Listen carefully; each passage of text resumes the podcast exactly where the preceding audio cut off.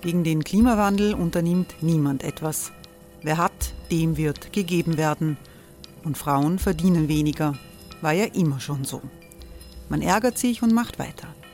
Was aber, wenn nicht? Wir haben eine Idee. Die Falter Arena macht die Bühne frei für Menschen und Projekte, die das Land verändern. Mein Name ist Eva Konzett. Ich leite das Politikressort im Falter. Und am Sonntag, den 26. Mai, veranstalten wir im Wiener Stadtsaal die nächste Falter Arena. Mit dabei unter anderem der ehemalige Politiker und Neosänger Matthias Strolz, Theresa Imre von Markter, Sonja Jöchtel von Love Politics oder Kari Ochsner von Ochsner Wärmepumpen. Machen statt jammern. Wir schauen uns an, wie das funktionieren kann. Kommen auch Sie vorbei. Alle Informationen und Tickets finden Sie unter falter.at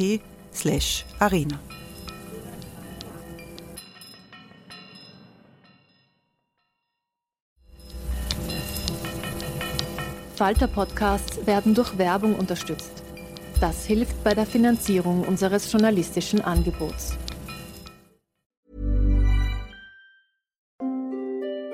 Hereinspaziert durch unser Burgtor. Ob Burgherr, Ritterin, Stallbursche oder Gauklerin. Die Burg Liechtenstein in Maria Enzersdorf bei Wien lädt zu Erkundungen ein und weckt bei Groß und Klein die Abenteuerlust. Erbaut im Jahr 1130 ist die Burg bis heute zu 60 Prozent im Originalzustand erhalten. Waffenkammer, Turmzimmer und Ritterstube. Die Stammburg der Fürstenfamilie von und zu Liechtenstein bietet Einblicke in das Leben im Mittelalter. Besuchen Sie uns jetzt in der Erlebniswelt Burg Liechtenstein. Jeden Sonntag mit eigener Kinderführung. www.burgliechtenstein.eu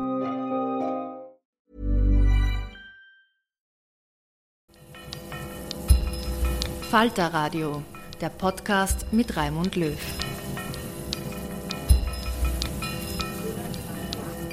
Sehr herzlich willkommen, meine Damen und Herren, im Falter Radio. Diese Sendung bietet Ihnen einen Blick hinter die Kulissen der Weltpolitik nach dem Ende des Kalten Krieges.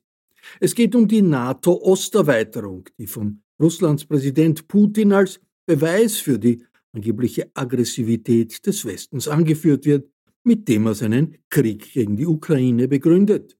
Die amerikanische Historikerin Mary Alice Sarotti hat mit Hilfe eines Freedom of Information Verfahrens so gut wie alle Dokumente über die Verhandlungen zwischen Moskau, Washington und Berlin nach dem Ende des Kalten Krieges herausbekommen. Darunter die Protokolle der Gespräche zwischen Präsidenten und Außenministern.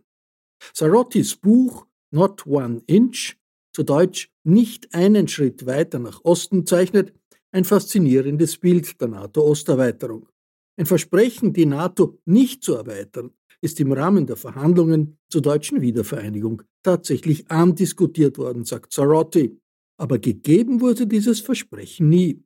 Hören Sie mehr in einem faszinierenden Gespräch, das Mary Ellie Zarotti mit Andrei Wevoda vom Institut für die Wissenschaften vom Menschen im Rahmen des Humanities Festivals in Wien in englischer Sprache führt. Wie ist es gekommen, dass die russische Politik sich in so gefährlicher Weise gegen die NATO radikalisiert hat, nachdem Jelzin und sogar Putin anfangs sogar eine Mitgliedschaft im Atlantischen Bündnis für möglich angesehen haben, will Voivoda wissen. How did Russia shift from a Yeltsin wanting to join NATO and hail Partnership for Peace as a first step.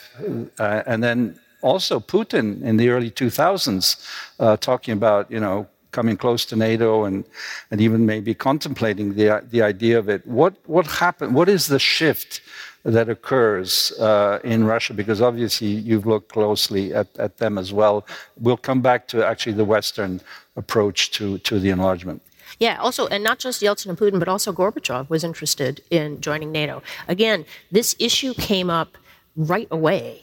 It, it's, uh, it, it, makes sense when you think about it because behind the scenes, as soon as the wall came down, you know, if you were in charge of a country or a foreign ministry or a military or a major business, immediately you're thinking, what comes next, right? And so, you know, there were big questions about What does this mean for the peoples of Central and Eastern Europe? What does this mean for you know, market economies? What does this mean for democracies? I, I always like to cite this because it's, it's, it's been forgotten. Uh, the date on which Hungary applied for European community membership, so that's a hint, European community, not European Union. Right. Uh, the Hungarian foreign minister showed up in person to submit the, um, the application, was received with a standing ovation. The date this happened was November 16th, 1989. Hungary applied for European community membership one week after the wall came down. And at that point, added which I actually found was kind of ironic. The Hungarians said, please don't hold it against us that we're members of the Warsaw Pact, because we don't want to pull out of that yet, because that would destroy Gorbachev. And everything is going so well for us under Gorbachev, we don't want to undermine him, not until we get the Soviet troops out. But as long as you know you, you all understand, we're going to pull out of the Warsaw Pact as soon as we've got what we need and get into NATO. That'll be fine. A week later, American President George H.W. Bush and Margaret Thatcher. This is November 24th, 1989. Had a phone call where um, Bush said to Thatcher, "You know, the East Europeans are going to want to leave the Warsaw Pact, so NATO's got to stay, right?" By a few months later, Gorbachev was saying, uh, the last leader of the Soviet Union, Mikhail Gorbachev, was saying to the American Secretary of State, James Baker, how about we merge NATO and the Warsaw Pact? And James Baker said, well, that, I can't really see how that would work. And then Gorbachev said, well, how about the Soviet Union joins NATO? And Gorbachev, Baker said, well, that's a fantasy. And Gorbachev said, That's not a fantasy. We were allies. We defeated Nazi Germany together. Why can't we be allies again? So, just a long winded way to say this question of Russia being in NATO pops up early and then continues under Yeltsin and Putin. But then, of course, you know, things go horribly wrong, right? And that's in large part what the book is about, is the way the relationship dis- declines and creates instead of you know this future of cooperation, this post Cold War period of stalemate and then war. As as I was working on this book, a sort of um, just kind of step back for a minute. As I was working on this book, I had the good fortune that my previous book on the wall coming down was optioned for production as a limited TV series uh, along the lines of Chernobyl, like a five part TV series.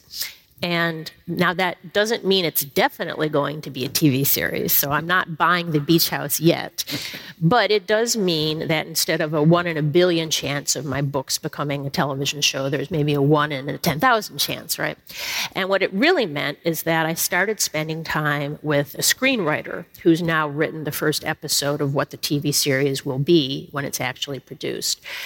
And I realized talking to the screenwriter that I he and I had something in common, which is we are both writers. But the difference is that I get a paycheck from Johns Hopkins University. So if you know my books don't sell, I the lights I can still turn the lights on and eat breakfast at home. Whereas he has to live from selling his writing. And he gave me a piece of advice that actually relates to your question. He said, You know, when I'm trying to sell a script, I don't actually start with the details. I actually start with the emotional core. You know, I just say something like, This is a, a show about white collar crime coming home. And immediately you can see it's about a family and what it means and so forth. And he said, How would you describe what you do? You know, I, start, I started thinking for myself, how would I describe the emotional core of what I do? Because I've got these books here, hundreds of pages of diplomatic documents, right? And I thought, wow, if I step back from the details, if I get out behind this protective wall of sources, what am I? What is my book about? What is the emotional image of my book? And I decided it was the following. So imagine in the ocean, you're swimming, you've been carried out by a riptide, and you manage to grab onto a log that you think will be your safety. My book is about the moment that salvation slips away. So, this is about the moment when there was a thaw in the strategic nuclear competition between Moscow and Washington. That's one that continues till today. More than 30 years after the end of the Cold War, Moscow and Washington still control 90% of the world's nuclear warheads. They are still the only two countries that, within minutes, can end civilization on Earth. Right? That's why I thought this story was important enough to devote two decades of my life to studying it. And, you know, Cold Wars are not short lived affairs, so thaws are precious. And this is a book about how neither we in the West nor the Russians took the best advantage of the thaw that we had. And so, to circle back to your question, there are really serious self-harming errors made by Yeltsin, right? He he becomes the first democratic leader in Russian history. He starts to institute a democracy, but then very quickly he falls back on violence. So when he has a dispute with his parliament in October 1993, his response is to order tanks to fire on the parliament. This was a major event that we, I think, did not process fully in the West. He ordered tanks to fire on his own parliament. A hundred people died 800 people were injured, Parliament ceased to function. It was the greatest bloodshed in the heart of Moscow since the 1917 revolution, because, of course, the Nazis didn't get to the heart of Moscow. Right. And then, even worse, in 1994, Yeltsin started the war in Chechnya, which became a truly brutal exercise in um, destroying cities. Grozny became the most destroyed city in Europe. Of course, now there's competition for that title.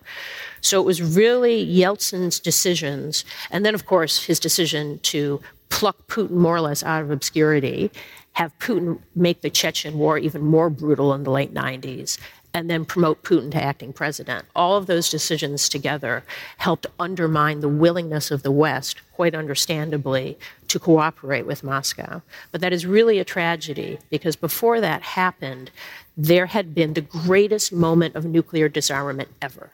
At the beginning of the 1980s, Washington and Moscow worked hand in hand to not just dismantle, not just take offline, but to destroy strategic nuclear weapons. It was the greatest moment of disarmament since the dawn of the atomic age. It was a great moment of improving the safety, not just of Russia and the United States, but of the whole planet. A huge diplomatic and that a huge diplomatic success, and that diplomacy fell apart. So again, long-winded answer, but these are great yeah. questions, really meaty ones, and but, that's why I think that went wrong in Russia. So maybe this is a vacuous question, but you know, was it wrong for Ukraine to disarm nuclearly and sign no, it's not a vacuous question. That's, a, that's an important question. So, um, for context Ukraine became independent, as I mentioned, December 1991. It pulled away from Moscow. It held an election, sorry, a referendum, an election and a referendum in December 1991. International observers declared that election free and fair and an overwhelming majority of Ukrainians voted to become independent. Uh, it was certainly over 80%. I'm trying to remember if it was over 90%, but it was in that range. And in all uh, districts of Ukraine, everywhere, including Crimea, Donetsk, Luhansk, there was an absolute majority, more than 50% of people voting for independence. So this was a democratically legitimized uh, independence movement. And when it became independent in December 1991, Ukraine was immediately the third biggest nuclear power in the world because of the amount of nuclear arsenal on its territory. Now, to be clear, that was former Soviet arsenal, and command and control was set up for Washington. But Ukraine possessed some of the finest engineers in the world, and Ukraine had long been the home of this nuclear arsenal, and it was not unthinkable that Ukrainian engineers could, you know, reprogram these missiles. There were 1,250 of them roughly, all of them targeting the United States. Among other consequences, this caused the American Secretary of State James Baker to drop everything and fly to Ukraine shortly before Christmas to say, Could you please tell me who exactly has the ability to kill nearly all of the people who live in my country? Because if 1,250 nuclear weapons had suddenly, you know, been out of control, they were pre-targeted to hit American cities. When when he came home from that, Baker said to his his his boss, President George H.W. Bush, also his old friend and tennis partner, he said this privately, not publicly. He said, George, this is the biggest foreign policy problem facing the United States. We don't know who is controlling these nuclear weapons for re- really. We also don't know about the ones in Belarus or the ones in Kazakhstan. These would come to be called loose nukes. And B- Baker would focus on his efforts to figure out who was in control of them. So to come to your question, uh, Bush, President Bush, then loses the 1992 presidential election in the United States, which is a shock, right? It was a profound shock to Baker. Baker couldn't believe it. He said, "You know, I'm, I'm busy trying to figure out what to do with these loose nukes, and now we're being kicked out of office." So as you know, the Clinton Bush team was leaving, they impressed on the Clinton team how important it was to pay attention to these loose nukes. And the result ultimately was the Budapest Memorandum of 1994. The Budapest Memorandum of 1994 in that memorandum, Ukraine agreed to either dismantle or move to Russia the nuclear weapons it had inherited. And there was a huge debate, and I discuss this in the book. I have some of the Ukrainian documents on this a huge debate in Ukraine about whether to keep those weapons or not. And eventually, what happened was just sheer brutal economic pressure. Ukraine became economic and its economy was in free fall. The statistics made the American Great Depression look like a picnic. There was real hunger. There was starvation. There were people picking through trash cans for food. There were children being abandoned in railroad stations. Some of the documents I got declassified were the U.S. Embassy reports back to Washington about just how horrific life was becoming in Ukraine. Embassy staff reported people in stores sobbing when they realized they couldn't even afford, you know, butter or sour cream. And so basically, the Western countries, which wanted Ukraine to denuclearize, the Western countries behind the scenes basically said to Ukraine, you have a choice. You can either get help from us so your people can actually eat and survive, or you can keep your nuclear weapons and be North Korea. The choice is yours. And so the Ukrainians decided, they said, well, okay, we, we clearly need economic help. We clearly want your support. But could we at least, you know, have some kind of agreement about our safety if we give up these weapons? As I was reading this, I was basically like falling out of my chair at how pressing it was. The Ukrainian diplomats were saying, look, Russia is going to attack us. We, we just need some kind of a, you know, something uh, from the West. So we use those words Russia's going to attack? Yes, this is in the book. Yeah, we, we, know that this is you know this is not going to protect protect us from Russia um, attacking us. We want some kind of automatic response or forum or, or and something when it happens. And they tried hard to get guarantees from the West in exchange for giving up their nuclear weapons. And instead, they got assurances. Now that might seem like a minor difference, but it's not. A guarantee is like Article 5 of the NATO treaty right? That's a guarantee that every member state will regard an attack on one as an attack on all. Put in blunt terms, if you have a guarantee, your chances are good that the 82nd Airborne is coming to help you. If you have an assurance, you do not have um, that backup. Right. So Ukraine could only get assurances. And that was the Budapest. And that was the Budapest memorandum. But they did at least get Russia's signature. So Russia assured Ukrainian territorial integrity with its signature on okay. that time is running oh, very sorry. fast. Sorry, sorry, sorry. we have so much to discuss. Sorry. I'd like to take you to this issue. Yeah. NATO enlargement imposed on these countries, which again the Lavrovs of these world constantly you know, spewed out. Yep. You know these poor countries are being made because of economic and other issues to join this club. Versus, of course, the desire of all of these countries, including countries in the Western Balkans, who say, "Look, Russia's a danger for us. We were part of the Warsaw Pact. The Cold War, you know, took us away. We were grabbed and put behind an iron curtain. We want to be protected by a NATO umbrella or canopy, whichever metaphor we want to use. And I'll, I'll just state the example of, of North Macedonia, for example. Lavrov said if NATO if Macedonia joins NATO, my goodness, you'll see what will happen. Of course, nothing happened. Macedonia and Montenegro and Albania joined. So, if you could give us kind of the two sides of the story, because I know you address this issue in the book as well. Yeah. So, I, to be clear, I am not opposed to NATO enlargement. I think NATO enlargement made sense. I think the countries that became NATO members, they were new democracies. Uh, they, they had the right to self determination according to the Helsinki Final Act of the CSCE, which Moscow signed. Free choice. Countries have the right to choose their own security alliances. I, I think that makes sense. NATO also had the right to accept their application and take them on. My criticism is not with NATO enlargement itself, but with how it happened. So, one of the big surprises of my research was just how vigorous and heated the debate was over how to expand NATO. And that's gotten forgotten, I think. Uh, President Clinton back then used to say, you know, it's not just a question of whether or, you know, whether or when, but also how. And supporters of enlargement would say, oh, it's not a question of whether or when, great. And he would say, no, no, no, it's not a question, of, it's a question of whether, when, and how. And he kept repeating that. And so in my book, I'm trying to bring the how back into the discussion.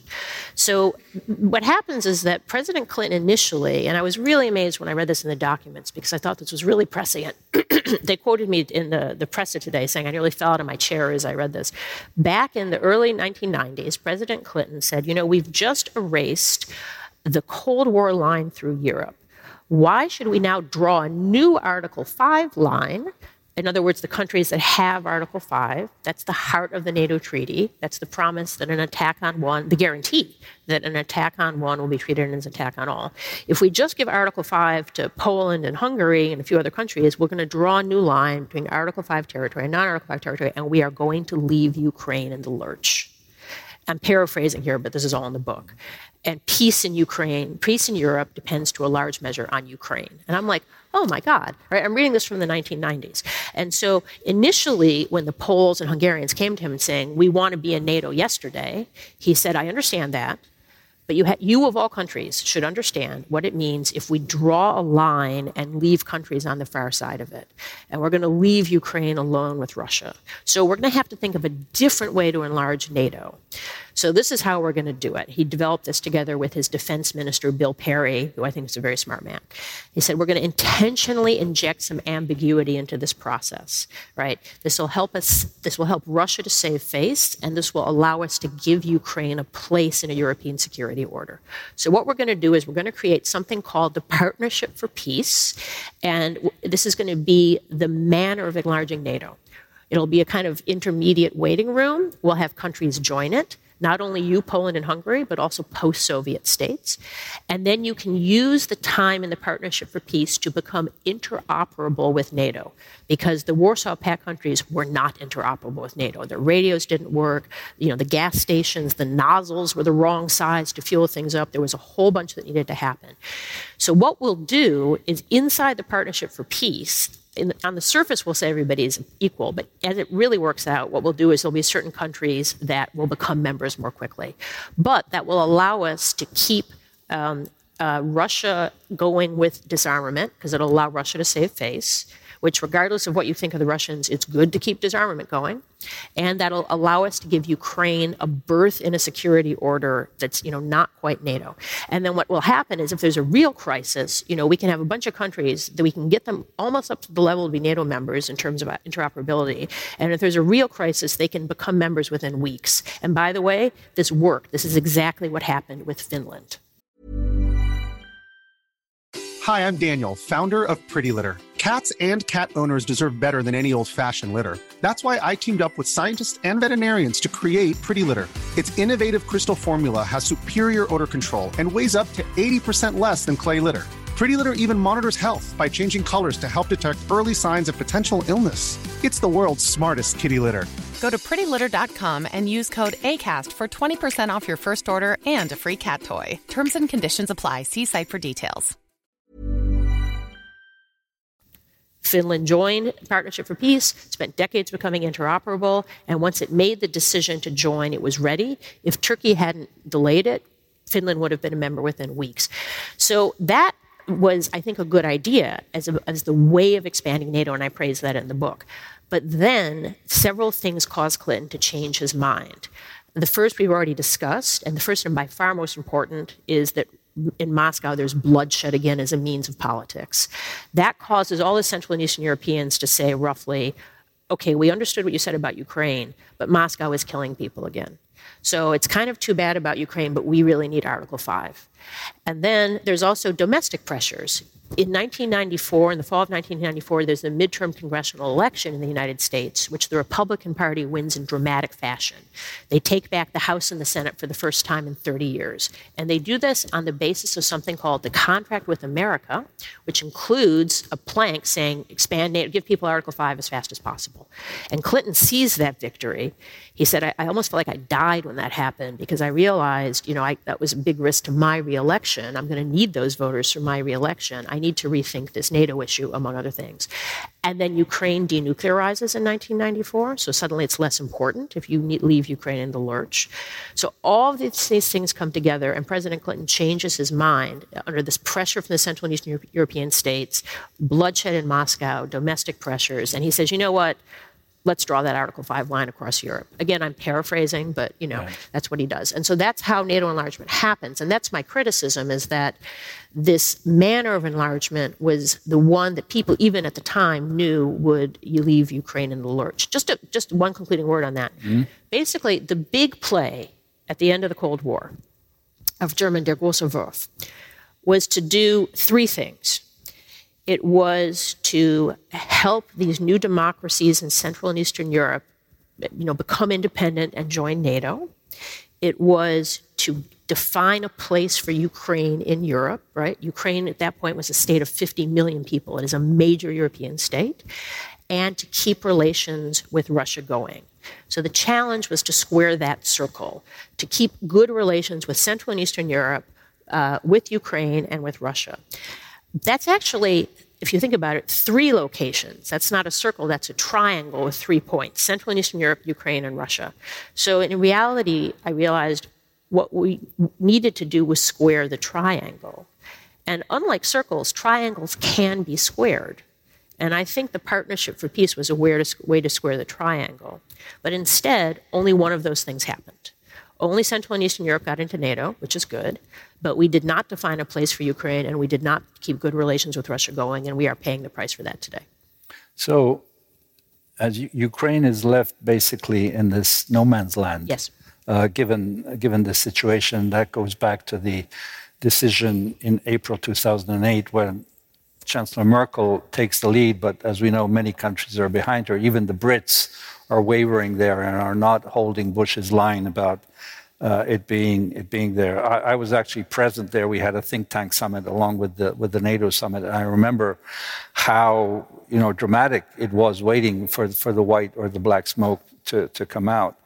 But um, the, this question uh, of the fact that the Central and East European countries join. they are they feel safe. They are constantly warning, and that comes out again. The, the Poles and the Baltic states are saying you know, everyone be, be wary because we know that this might be coming. And then, of course, we have the, the invasion of, of the little green men in 2014. But Germany surprisingly starts a project called Nord Stream 2. Continues a project. Continues with a second pipeline, you know, hope against hope, uh, you know, whatever the, the, the German expression is, uh, uh, Handel zum Wandel. And uh, what is the thinking there? Is you know Merkel at one point says, "Well, he lives. Putin lives in a different world." I mean, how how do you square that? Why is she oblivious? I mean, with again with hindsight, we we see that that was actually a mistake, believing that you could bring Russia through. You know, in Montesquieu's famous words, "les le, le douze effets du commerce," you know, the soothing effects of, of commerce. Mm.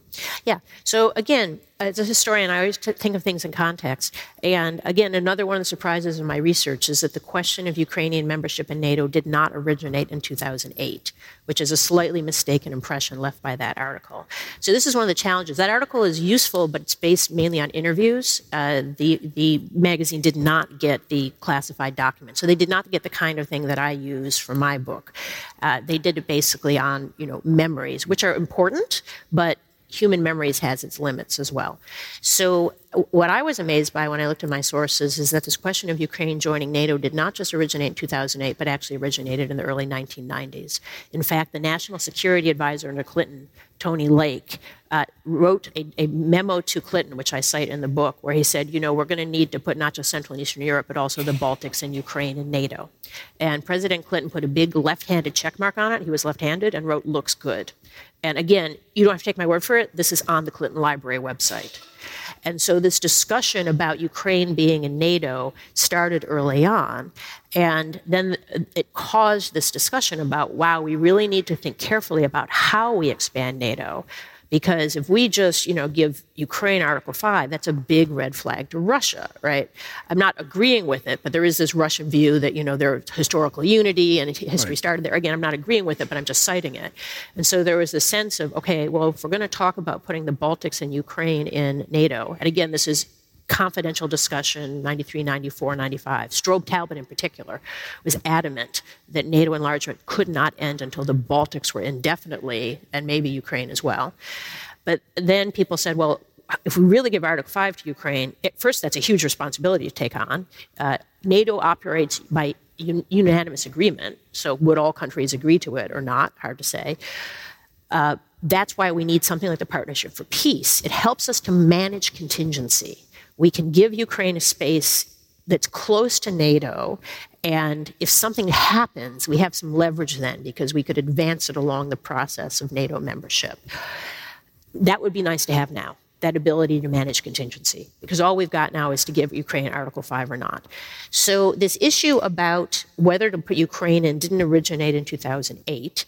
Uh, as I described, it was a big part of the consideration of the Partnership for Peace. But then, once Clinton rethinks, once Yeltsin starts shedding blood, there's kind of this sense of, oh, we'll leave Ukraine in the lurch. So that means you had this, you know, really difficult issue that had just been kicked forward to the future. And then when you get to 2008, it's really hard to solve. It's a really, really difficult issue. And the 2008 summit, as you know, the Bucharest summit, really produced a, a worst of all worlds compromise where it issued a declaration saying, quote, Ukraine and Georgia will become members, but with no date, no actual plan for it to happen. So that had the terrible effect that, on the one hand, it arose expectations, understandably. It produced expectations in Georgia and Ukraine that they would become members, and those proved to be false hopes. But also, it enraged Putin, who then used an excuse conveniently provided by the Georgians to start the Georgian war and really started us on this negative spiral that we're on now. And then, of course, you have the separate issue issue of the Germans. The phrase he was using, Handel durch, Wandel durch Handel, is a German phrase meaning you try to change dictatorial states by trading with them. That was very much a tenet of German policy, you know, going back into the Cold War and forward. Again, not just Merkel. So I guess I'm kind of pushing back on this idea that it's a unique problem to Merkel and that somehow she was personally oblivious and everybody else in Germany knew what was going on. No, I don't agree with that. tip of the iceberg. Um, so I think that there's this, you know, broader issue, and that was why the start of the war, in many ways, was particularly wrenching in Germany. Now, obviously, it was, again, I cannot say this enough, the people who are really suffering are the Ukrainians. So everything I'm saying about, you know, other people going through a wrenching experience is, is as contrasted with them. But it was a wrenching experience in Germany because this belief in Wandel durch Handel, change through trade, is a real core belief for decades. And now the Germans are finally backing off of it. And that is a really painful process in Germany to Very. give up a belief that you've yeah. followed for decades. Uh, clearly, there's an influential body of uh, expert opinion that argues that NATO enlargement was the cause of this uh, Russian aggression. the John Mearsheimer argument. Yeah. I mean, George Kennan already uh, in the 1990s warned about this. Uh, you know, at the other end, Charlie Kupchan, for example, with whom you you discussed these issues, warned while he was at the White House. Where do you come down on that? Well, as I said, I don't think. I mean, Putin has been using this as a justification for what he's done in Ukraine. Simply put, there is no justification for war crimes. Right? There is no justification for bombing maternity wards. Right? So even you know totally apart from you know the details of NATO expansion, and I'm happy to talk about them until everyone in the room loses the will to live. Right? We need to do a moral reality check. Right? There is no justification for what is happening today in Ukraine. I mean, in a certain sense, one of the reasons I'm here, and I'm glad that you joined me here today, is um, I, I profoundly wish that Russians would put down their weapons and go home, and that the killing would stop. That is not going to happen. I cannot make it happen. But Putin is also using history as a weapon. He's using these events that we're talking about now as a justification, as a tool to try to convince people that somehow what he's doing is right. And there I can actually help. For, you know, to my amazement, I've been working for two decades on a sequence of events that obsesses Vladimir Putin. As far as I can tell, he had the worst COVID work from home experience ever. He sat home and obsessed about all the times in history exactly. that he thought Russia lost, and he wants to roll history back and play it again, only with Russia winning. And in particular, one of the things he wants to play roll back to is conversations about whether or not NATO would move not one inch to the east, which I do describe in detail in my book. Right. I published my book, as I said, the American edition in December 19, in December 2021, and two weeks later he gave a press conference where he kept saying over and over again, "Not one inch, not one inch, not one inch." Right? They they betrayed us, absolutely. And I can say as a historian, no, that's not accurate. There is a, a treaty on German unification that makes it clear NATO can enlarge, and Moscow not only signed that treaty, not only ratified it, but cashed the associated check. Right? And this is something that Putin ignores. So it's a very minor contribution to compared to what the Ukrainians are experiencing. But it, I feel like it's a way I can help disarm Putin, right, and take this historical weapon away from him. So that's why when I get an opportunity to talk to an audience such as you and actually talk to you in detail about what's happening, I'm really grateful and I say yes because I feel like it's a small way that you know I can help, we can help to disarm this historical weapon. Ob Amerika nicht ein Versprechen gebrochen hat, die NATO nicht zu erweitern, das der damalige Außenminister James Baker einst Edward Shevardnadze seinem russischen Gegenüber gegeben haben soll, lautet eine Frage aus dem Publikum. Mary Elise Sarotti gibt eine differenzierte Antwort. for context, you know, the whole debate over this question is whether or not there was a betrayal, right? And if you imagine a spectrum, on one end is the um, hardline American view. It never came up. It's a myth um, you know, uh, the Russians are crazy. And on the other hand, is the really hardline Russian view. We were absolutely betrayed, 100%, no doubt about it. And I can tell you, as someone who's looked at this on the basis of, you know, two decades of getting documents declassified, that neither of those are accurate. Right? As is so often the case, what happened, the narrative of events shows that what happened was somewhere in between. And so the question is where. And I think it is justified to focus on this question because it is, you know, one of the factors that drove the disintegration in relations between the US and, and Russia, which I think is the great tragedy of our age, right? And again, because they are the two countries that control 90% of the nuclear warheads in the world. And if they are at odds with each other and there are threats of nuclear war, as there are again, that would be the end of civilization on our planet. I don't think there is anything more important than that. That's why I work on it. So given that this is such an issue of conflict. This is, you know, one of the justifications Putin is using for the massive bloodshed in Ukraine. I think it's important to understand as a scholar, based on evidence, what happened. That's why it was so important to me that it be reproducible, right? So if you go back to the spectrum where you have, at one hand, you have the Americans saying it never came up, a total myth, and you have the Russians saying it, you know, it was absolutely betrayal, and you realize neither of those work so this would happen to me. I would do interviews. So I would press Americans and say, well, you know, that's not accurate. I have all these documents where James Baker is saying to Mikhail Gorbachev, how about we talk about NATO not enlarging one inch eastward? For context, this is happening as part of German unification. And the reason this is happening is that even though the Soviet Union is weak and falling apart, with regard to divided Germany, it has two strong cards. It has nearly 400,000 troops in East Germany, and it has unlimited, unconditional legal rights over Germany coming out of World War II. When Nazi Germany surrendered in 1945, it surrendered unconditionally. Bedingungslose Kapitulation. No deadline, no deadline, no nothing. So, in order for Germany to unify, Moscow has to be convinced to give up both its troops and its undisputed legal rights. And so the question is, what will Moscow want in exchange? And so speculatively, and this goes to your point, Alexander of Deutsche Welle, at one point, speculatively, Baker says to, you know, as an early negotiation round, where you're, you know, ein Sondierungsgespräch, where you're just trying to figure out positions. Baker says, well, how about this? How about we talk about maybe saying NATO won't move one inch eastward in exchange for you letting Germany unify? And Gorbachev says, yes, we could work on that. Baker goes back home to his boss and friend, George H.W. Bush, and Bush says, Jim, that was a mistake. We don't need to argue about the future of NATO. I'm George H.W. Bush. As I say about myself, I don't do the vision thing, right? If it ain't broke, don't fix it. I, President Bush, think that NATO just won the Cold War. Why, for God's sake, should I negotiate about its future? We're not going to do that. You need to cut this off. So, Baker, this is one of my archival discoveries. Baker wrote back to the German Foreign Ministry and said, I'm very sorry, we need to stop talking about this. I've caused confusion. This is not actually our negotiating position. It took Moscow a while to notice, and the West German Foreign Minister, Hans Dietrich Genscher, ignored this letter and kept talking about it because he thought it, you know, it was be necessary. So, clearly, it came up but it was a confused moment, and then the West stepped back from that. There was also discussion early on about Central and Eastern Europe. So if you take these two extremes, it's clear it came up, it's clear it was discussed, but it got brushed aside.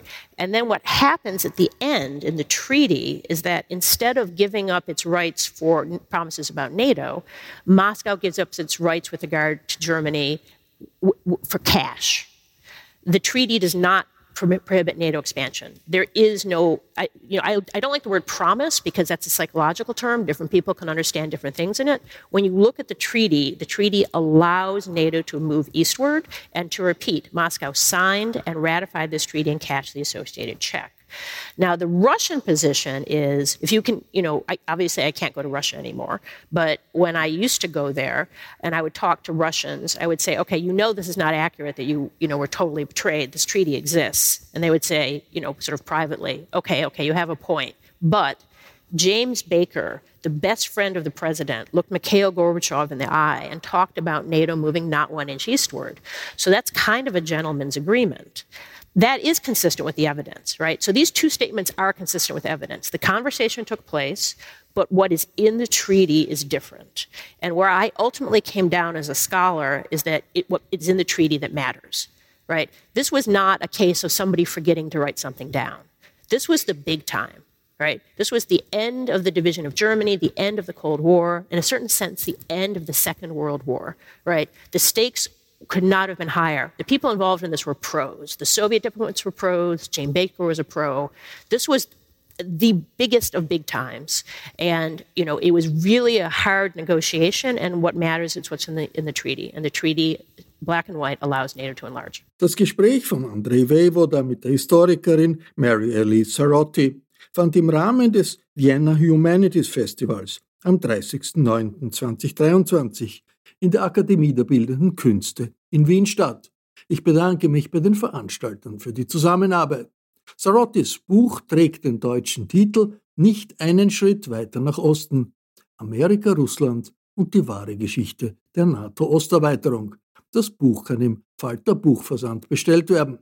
Ich verabschiede mich von allen, die uns auf UKW zuhören. Zeitgeschichte wird großgeschrieben im Falter. Daher empfehle ich ein Abonnement.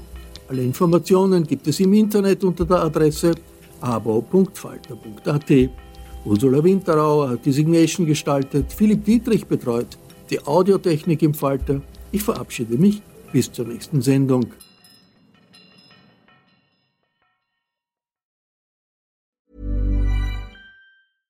This message comes from BOF sponsor eBay. You'll know real when you get it. It'll say eBay Authenticity Guarantee. And you'll feel it. Maybe it's a head turning handbag, a watch that says it all, jewelry that makes you look like the gem, or sneakers and streetwear so fresh every step feels fly. eBay gets it. So look for the blue check mark next to that thing you love and be confident that every inch, stitch, sole, and logo is checked by experts. With eBay Authenticity Guarantee, you can trust that feeling of real is always in reach. Ensure your next purchase is the real deal. Visit eBay.com for terms.